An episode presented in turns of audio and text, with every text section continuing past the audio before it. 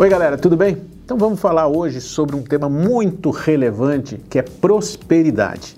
A primeira coisa que eu gostaria de perguntar para você, o que, que, será que é prosperidade? O que para você é prosperidade? Pensa um pouquinho aí para que você possa imaginar. Prosperidade é ganhar dinheiro, prosperidade é ter uma família feliz, prosperidade é ter muitos amigos. Cada um tem um conceito de prosperidade. Aqui nós vamos falar de prosperidade sob o ponto de vista empresarial e o que garante essa prosperidade. Isso tem sido objeto de estudo de muita gente durante muito tempo. Se debruçou sobre essa questão e quer saber quais são os fatores críticos que garantem o sucesso de uma empresa. Você já pensou nisso? Todo empreendedor ele sonha em ser bem sucedido, sonha em ver seu projeto gerar atração, ter resultados robustos. Mas a pergunta que fica é como você faz para atingir isso, que eu estou chamando de prosperidade, de forma perene. Nós vamos analisar isso sob dois aspectos: fatores internos, que estão sob seu controle na tua empresa, e fatores externos que não dependem de você. Isso vai fazer com que você tenha uma visão mais clara daquilo que garante sucesso para uma empresa, que eu estou chamando aqui de prosperidade. Então, alguns fatores internos. Por exemplo, um modelo de negócio rentável. Às vezes você tem um modelo de negócio que ele é até muito bom, mas, por exemplo, não escala. Então a tua prosperidade vai ser limitada àquele modelo de negócio que impede você de escalar. Outra coisa importante é o modelo mental que você tem. Tem gente que gosta de correr muito risco, tem gente que gosta de correr pouco risco. Tem gente que é empreendedora que corre risco moderado, sempre com uma válvula de escape. Se aquilo que ele projetou não der certo ou não, não acontecer, o que, que ele faz? Então, o modelo mental do empreendedor e o modelo de negócio são dois fatores que estão sob seu controle, por isso eu chamo de fatores internos, que você pode agir sobre eles para melhorar. Corro mais risco, corro menos risco, o modelo de negócio que eu tenho é rentável, é escalável, não é escalável, ele gera muito custo, muita mão de obra, não, ele independe de muita mão de obra para crescer. São fatores que, se você se dedicar um pouco mais, você pode conceber um modelo de negócio ideal que atenda necessidades e desejos da sua, do seu público e, ao mesmo tempo, não correr muito risco. Um outro fator que está sobre seu controle é a capacidade de liderar a sua equipe. E liderar é comandar, diferente de chefiar, que é mandar. O chefe normalmente manda, a equipe vai à frente e ele vai atrás. O líder comanda, ele vai à frente e a equipe vai ao lado, vai atrás.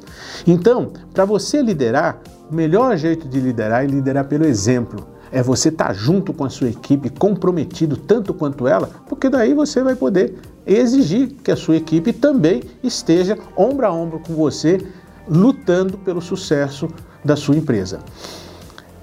Um quarto fator importantíssimo que está sob seu controle é ler as condições de mercado e se antecipar às concorrentes.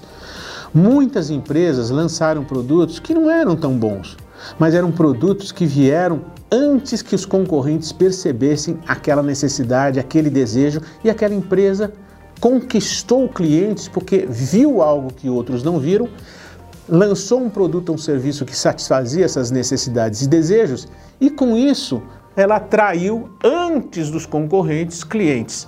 Com o recurso gerado por esses clientes, ela pôde melhorar o produto.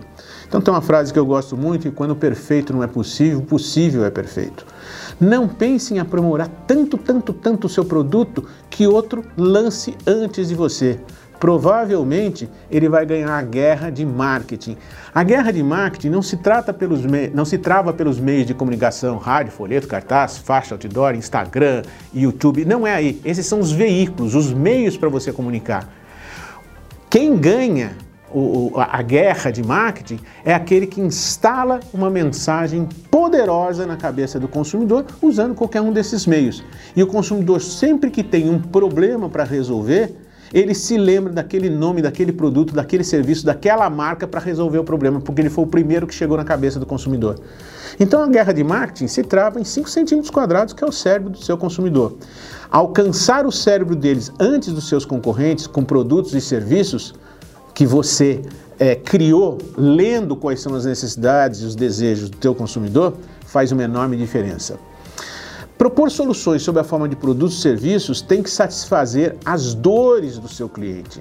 Aquilo que incomoda, seja uma necessidade, o cara tem uma dor de cabeça, ele precisa de um remédio, seja um desejo, ele quer conhecer a Europa, ele precisa viajar para a Europa. Então, sempre que teu produto ou serviço resolve uma dor, uma necessidade ou um desejo do seu cliente, você tem chance de ter muito sucesso.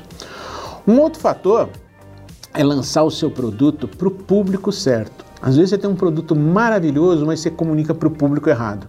O que, que adianta comunicar um produto para manter os cabelos fortes, saudáveis, se você está se comunicando para pessoas que têm calvície? Para essas pessoas você tem que comunicar um produto que evita provavelmente a queda de cabelos. Isso é muito comum. Você fala, não, então eu vou anunciar para todo mundo e aqueles que tiverem interesse no meu produto compram. Isso fica tão caro que você não consegue chegar em todas as pessoas. É mais barato, principalmente com as ferramentas que nós temos hoje, é, é mais barato você segmentar o mercado e essas ferramentas como Google Ads, Facebook Ads permitem que você descreva qual é o seu público, qual é a persona, qual é o seu avatar, cada um dá um nome que quiser, ou seja, aqueles que têm interesse no seu produto. Como é que eles sabem disso? Porque eles pegam dados de todo mundo que deixam as pegadas digitais nos equipamentos, no, nas suas andanças pelos equipamentos de, de internet, pelos sites, enfim, pelos aplicativos de internet, e ele consegue, quando você pede, eu quero as pessoas de 25 a 45 anos que tenham problema de calvície, porque o meu produto evita a queda de cabelos, eu quero encontrar essas pessoas, ele encontra para você. Então, definir o público certo e lançar o seu produto para esse mercado certo, no tempo certo, faz muita diferença. Outra coisa é que você, a tua oferta tem que ser irresistível. Aliás, eu estou falando nos quatro pontos que um produto tem que ter. Você tem que ter o produto certo, para o mercado certo, com uma oferta certa, no tempo certo. Então, a tua oferta tem que ser irresistível. O cara tem que começar a ir atrás da leitura, da narrativa acerca do seu produto ou serviço e falar: meu Deus, isso é para mim. Lembra do AIDA? Os quatro pontos fundamentais da comunicação em vendas? Atenção, interesse, desejo e ação. Como é que você chama atenção? com uma imagem chocante, que tem a força de paralisar o cara na sua imagem. A gente chama de stopping power. Isso é o A. Você tem que chamar atenção. O cara tá lá no Instagram passando o dedo, passando o dedo, passando o dedo, milhares de informações que tem ali, tem que ter alguma coisa que choque. Por isso o TikTok com as dancinhas dele fez tanto sucesso quando não existia isso nas outras redes sociais. Que chamava atenção e o cara parava. O segundo passo é criar um interesse. Como é que você cria o um interesse? com uma headline, com uma manchete, com um título que vá direto na dor do seu cliente. Você tem problema de calvície? Aqui está a solução para você. Você gostaria de viajar para a Europa? Não tem os recursos? Tem uma proposta irrecusável para você. Ou seja, você chama atenção pela imagem, mas você cria interesse pela headline, pelo título. Aí você tem que despertar o desejo. Aí vem toda a tua narrativa, toda a tua argumentação que faz com que o cara fale: pô, isso aqui é legal. Eu estou vendo quais são os benefícios, quais são as vantagens, está contornando as objeções. Ah, não tenho dinheiro, vamos pagar isso em tantas vezes. Ah, queria levar minha esposa, meu marido, a segunda pessoa que for com você tem 50% de desconto. Enfim, aí na narrativa você vai mostrando os benefícios e tirando as objeções. Chega um ponto que o camarada está desejando. Então, chamou atenção, criou interesse, despertou o desejo, chama para atuação. Clica aqui e vem, vamos junto. Então, é, você tem que atentar para esses aspectos que estão sob seu controle da sua comunicação. Outra coisa é cuidar da tua relação de longo prazo. Quando você faz uma venda, o jogo começou, o jogo não acabou. Se você deixar o cliente fugir por mau atendimento, meu Deus, você gastou uma fortuna, um custo de aquisição do cliente, às vezes pode ser alto, e perde esse cliente. Saiba que é muito mais fácil você vender para um cliente que já é seu do que conquistar um novo cliente. Então, esse é um outro ponto que você deve atentar. É, manter também aquela mentalidade dos quatro A's do marketing: análise, adaptação, ativação e avaliação. O que é análise? Antes de você fazer toda a sua campanha, você tem que descobrir quem é o seu público-alvo, quais são as dores. Depois que você descobre quais são as dores, isso é a, a análise, você vai para adaptação. A adaptação o que, que é? Criar um produto que satisfaça essas dores, necessidades ou desejos. Terceiro ponto é ativação, que é isso que eu falei. É o AIDA, atenção, interesse, desejo, ação. Você usa os meios de comunicação, os canais, para ativar a sua população, o seu público-alvo para que ele queira comprar. E aí você vai para a avaliação, você vê se deu resultado, se não deu resultado. Se deu resultado, ótimo. Se não deu, por que não deu? O produto não satisfazia a necessidade do camarada? Pergunta para ele: por que, que você comprou? Por que, que você não comprou? Quando você começa a conversar com o seu cliente, você descobre que as tuas análises é, anteriores talvez não tenham sido muito adequadas. Você não percebeu exatamente qual era a dor. As pessoas normalmente não falam logo no início qual é a dor delas. É, eu quero comprar uma casa, eu quero isso, eu quero aquilo. O que ela quer é ganhar dinheiro para ter tudo isso. Eu quero felicidade, mas o que é felicidade? Para cada um tem um, um, sentido. Então você tem que perguntar para o camarada: felicidade para você é o quê? E aí, quando você faz essa pesquisa, você se aprofunda exatamente na dor. Quando você descobre a dor, você consegue fazer uma comunicação adequada. Então, os quatro A's do marketing são fundamentais: análise, adaptação, ativação e avaliação. E na ativação, as outras quatro, quatro letrinhas: AIDA, atenção, interesse, desejo e ação. Só isso já valeria um curso inteiro que te dá as informações que você precisa para fazer com que sua empresa tenha muito sucesso. Mais alguns aspectos. Treinar as equipes de vendas quanto às ações da sua parte, a ida, atenção, interesse, desejação, e quanto às atitudes do cliente, aceitação, objeção, ceticismo e indiferença. Não adianta você ter tudo isso na sua cabeça, mas a sua equipe não entender o que, que ela deve fazer. Quando um cliente aceita, vamos direto para o fechamento. Quando um cliente faz objeção, como é que você contorna a objeção? Você tem que ver a objeção e escrever um textinho e treinar a sua equipe para contornar essas objeções. E quando o cliente está cético, não, não acredito nisso, não adianta falar, você tem que provar com testemunhos, com prova social, com prova técnica, comprovar com números, com fatos, com depoimentos que aquilo que você está falando está correto. E quando ele está indiferente? Ele está indiferente ou porque não vê a necessidade daquele produto para ele naquele momento, ou porque já tem um produto igual. Aí você pergunta para ele exatamente por que, que você está indiferente ao meu produto, por que, que ele não te satisfaz. Nesse momento que ele não sente um potencial em você de querer vender, a necessidade de querer vender, ele normalmente se abre conta e você descobre exatamente, olha, já tem um produto semelhante ao seu. Ah, muito legal. Mas quais são as características desse produto? Ele faz isso, faz isso, faz isso. De repente ele descobre que o produto que ele tem, que parece ser igual ao seu, não é tão igual. O teu tem mais benefícios. E aí você balança porque ele começa a querer conversar com você para ter aquele produto. Olha quanta coisa existe na, no teu controle para que você possa satisfazer os seus clientes. São fatores internos que podem trazer o sucesso. É óbvio, você precisa hoje em dia marcar presença nas mídias sociais com ações de marketing digital. E, por último, nesse quesito de fatores internos, você tem que atentar para os fatores relacionados à administração. A administração tem que ser participativa.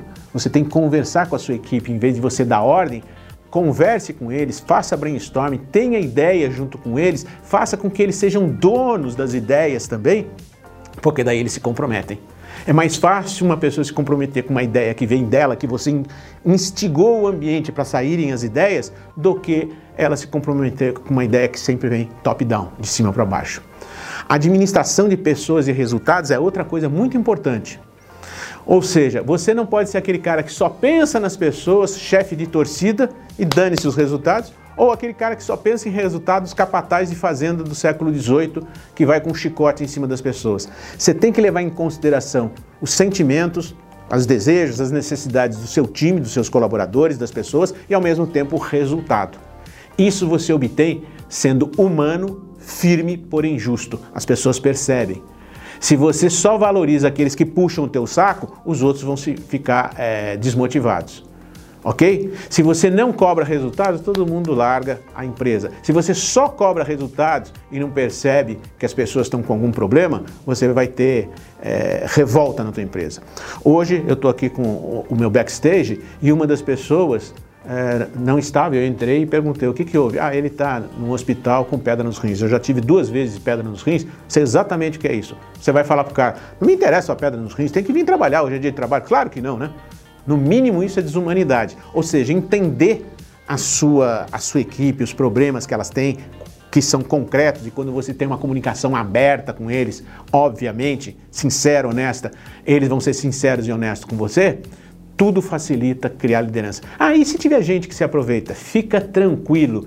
Na maioria das pessoas, se elas não se aproveitam disso, porque se criou um clima de confiança, de verdade entre você e sua equipe, aqueles que são a laranja podre vão ser expulsos pelo grupo. Você pode ter certeza. E aí você fica com um grupo forte. Então, a comunicação aberta é mais um aspecto. Motivar as pessoas. Como é que você motiva as pessoas? As pessoas acham que motivação vem do dinheiro. Não. O dinheiro não motiva. Ah, não, eu quero salário. Claro que todo mundo quer salário, quer bônus, esse tipo de coisa. Mas não é isso que motiva. O dinheiro, a ausência dele, impede a desmotivação. Desculpe, a ausência dele causa desmotivação, mas a presença dele apenas impede a desmotivação. É como se fosse asepsia num, num hospital. A ausência da limpeza causa doenças. A presença impede certas doenças, certos vírus, certas bactérias de proliferarem e a pessoa ficar doença, doente por um vírus que ela pega no hospital. Mas não cura um ataque cardíaco. O que cura o ataque cardíaco é a intervenção. Então, se o recurso financeiro, o dinheiro, a ausência dele desmotiva, a presença impede a desmotivação. E o que motiva? A possibilidade de progresso, de sucesso, de crescimento na empresa, de ser ouvido, de ser entendido, de ver as suas ideias serem valorizadas, porque daí a pessoa se motiva, ela quer aquilo. Deu para entender a diferença do que é desmotivação, não desmotivação e motivação? Então, tente motivar a sua equipe, garantindo que ela não se desmotive com condições econômicas e financeiras razoáveis de mercado, mas a motive com a possibilidade de crescimento. Ok? Conflitos. Todo conflito tem origem basicamente numa interpretação errada ou numa ideia que um se contrapõe ao outro. Não deixe o conflito virar uma guerra entre as pessoas. Sabe o que você faz? Quando começa a aparecer o conflito, você transforma ele num problema. Tendo problema, você busca a solução, não o culpado. E tendo a solução, você resolve essa questão. Então, todo conflito tem origem em algum problema que você tem que identificar. Identificou o problema, identifica as causas do problema, não os culpados. Identificou as causas do problema, propõe as soluções para acabar com essas causas, porque daí a coisa desaparece. Conflito é normal, empresa. O, o, o, anormal é você deixar o conflito virar uma contenda entre as pessoas, porque você não entendeu esse conflito, qual é o problema que está acontecendo e quais são as causas desse problema. Utilize todas as ferramentas de controle que você encontra no livro Yes You Can. São muitas ferramentas, tem mais de 40 ferramentas. Brainstorming é uma ferramenta, espinha de peixe é outra ferramenta, é, curva ABC é outra ferramenta, diagrama de Pareto, mapa de decisão. Tem uma pancada de ferramentas. Elas são úteis para diversas coisas que você pode querer fazer. Quer decidir se compra um, um, um equipamento ou outro? O mapa de decisão lá ajuda você pesar estas coisas. É, quer acompanhar um, um, processo, por exemplo? É, Kanban ajuda você a acompanhar um processo. Ah, alguns você conhece, outros não. Está lá no livro Yes You Can, que você pode baixar e, e, ver essas ferramentas, tá? E basicamente abordei aqui, sei lá, 10, 12 itens que estão sob seu controle. Veja e reveja essa aula sobre os fatores internos críticos de sucesso da sua empresa. Ok? Vamos falar agora nos fatores externos. Lembre, fatores internos são aqueles que estão sob seu controle, que você pode controlar. Todos esses que eu citei você pode controlar. E fatores externos? O que são os fatores externos? São aqueles que não dependem de você. São aqueles que, infelizmente, dependem de governo. Concorrência pode vir instalar uma loja do lado da sua, depende de você, se ele quiser fazer isso, ele faz. Eu me lembro uma vez numa palestra se não me engano, estava o CEO do, da Subway, e alguém perguntou para ele: escuta, o McDonald's faz uma série de pesquisas de fluxo de pessoas para instalar os seus pontos. Parece que eles têm um sistema sofisticado para fazer isso. Como é que você faz isso? Ele falou: não, não tem sistema nenhum. Onde o McDonald's instala uma loja, eu instalo duas. Ou seja, esse era o sistema, não sei se verdadeiro ou não, mas que foi citado nessa palestra. Então, às vezes, com algumas ideias muito simples, você resolve problemas que aparecem para você, problemas externos, que você não tem controle, são fatores externos. E tem dois caras, um chamado Darren Acemoglu, que é professor de economia do MIT, e outro chamado James Robinson, que é professor de administração pública da Universidade de Harvard, que lançaram um livro chamado A Riqueza das Nações pesquisaram muitos fatores que as pessoas atribuíam a riqueza das nações a diversos fatores. Não, será que a riqueza das nações advém dos seus recursos naturais? E aí eles foram destruindo cada um, cada uma dessas premissas. Bom, se a riqueza das, das nações advém de recursos naturais, Países que não têm recursos naturais não devem ser ricos. Então, se você comparar Japão com, e Suíça, por exemplo, com Venezuela, você vai ver que tem alguma coisa equivocada nessa premissa. Japão é um território pedregoso, nada quase nasce lá, é difícil fazer agricultura no Japão, é pedregoso e montanhoso.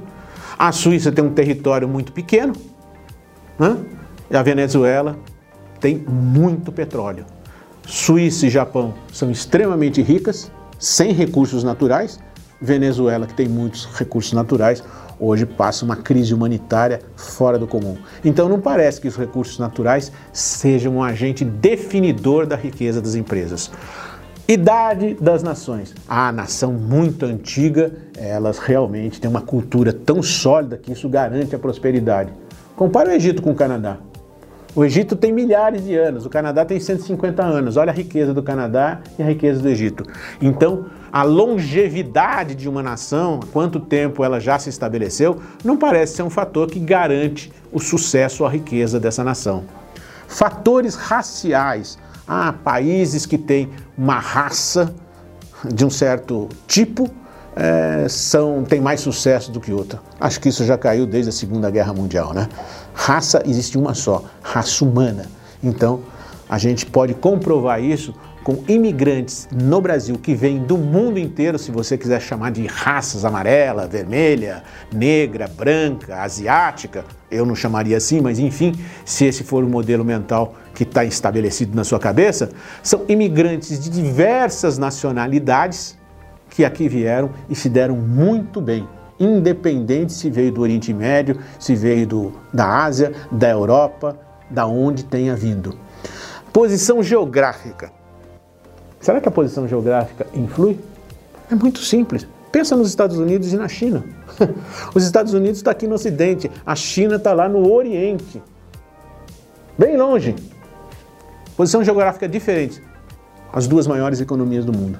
Então, nada dessas coisas, através dos estudos do Darren Acemoglu e de James Robinson, ficaram comprovadas como os fatores críticos de sucesso de uma nação. E o que ficou comprovado como fator crítico de sucesso externo, aquele que você não tem controle. Algumas coisas. Primeiro, o nível educacional da população.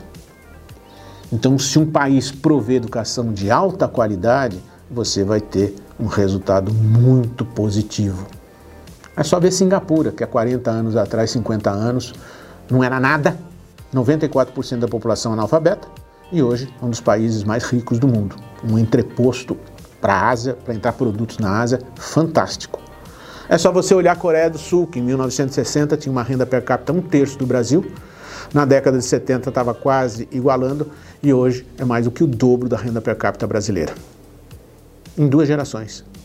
Então, o que definiu a riqueza dessas nações foi o investimento em educação da sua população. A segunda coisa, e essa é importantíssima, é o arcabouço legal.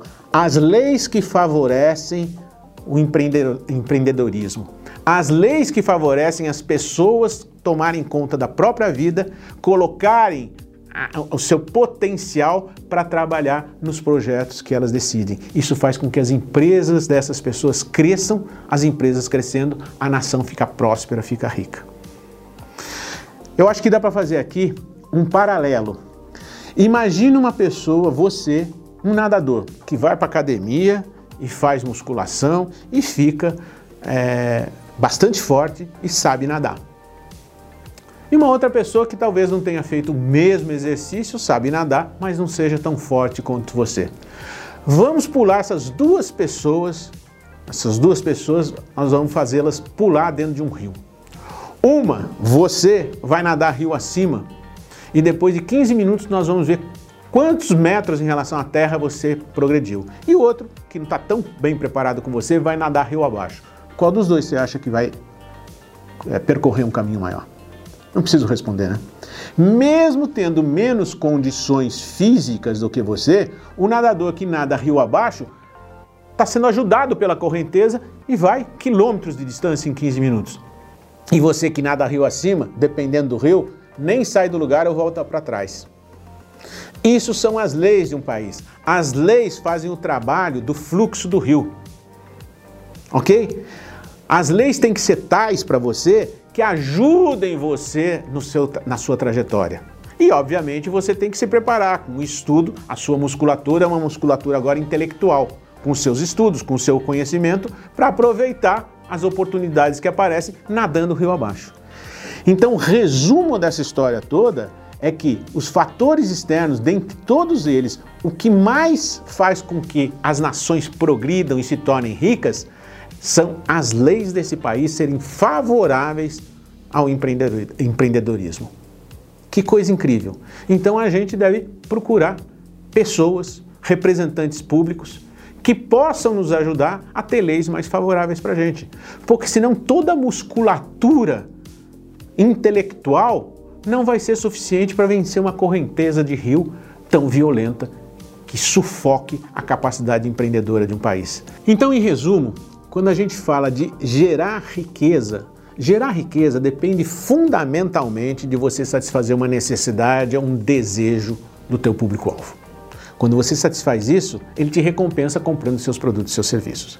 Para que isso ocorra, existem fatores internos e fatores externos. Os fatores internos você controla, os fatores externos você monitora.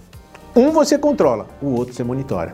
Então, se você controlar os fatores internos que eu citei e monitorar os fatores externos, você tem um conjunto de ações que você pode tomar para fazer com que as pessoas recebam produtos e serviços de alta qualidade que satisfaçam as dores delas.